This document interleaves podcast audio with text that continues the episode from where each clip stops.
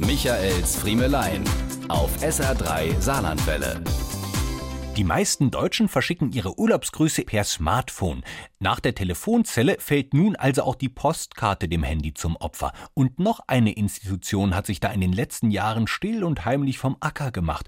Der gute alte Reiseruf. Erinnern Sie sich auch noch? Er kam regelmäßig im Anschluss an die Nachrichten im Radio. Die Stimme des Sprechers wurde dann noch etwas seriöser und eindringlicher. War es doch eine Durchsage, um die die Polizei gebeten hatte.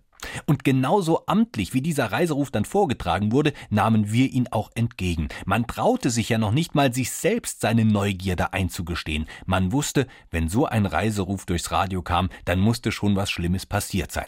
Trotzdem lief das Kopfkino heiß. Warum in Gottes Namen sollte Gerhard Schmuckler aus Wiedenbach unterwegs in einem grünen VW Passat mit einem amtlichen Kennzeichen, das wir sofort auswendig lernten, so dringend seine Schwester anrufen?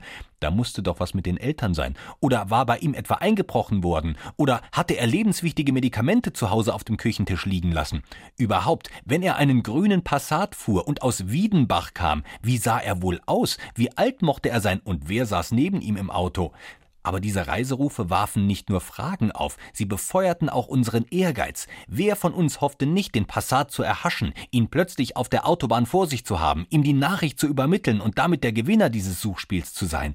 Natürlich kam es nie dazu. Nie ist mir je ein Autor aus einem Reiseruf begegnet. Und selbst wenn, was, ja was hätten wir denn getan, wenn Gerhard Schmuckler aus Wiedenbach plötzlich vor uns aufgetaucht wäre? Hätten wir versucht, ihn einzuholen? Hätten wir ihn überholt und wie eine Streife der Autobahnpolizei versucht, ihn zum Halten zu bewegen? Und was hätten wir ihm gesagt?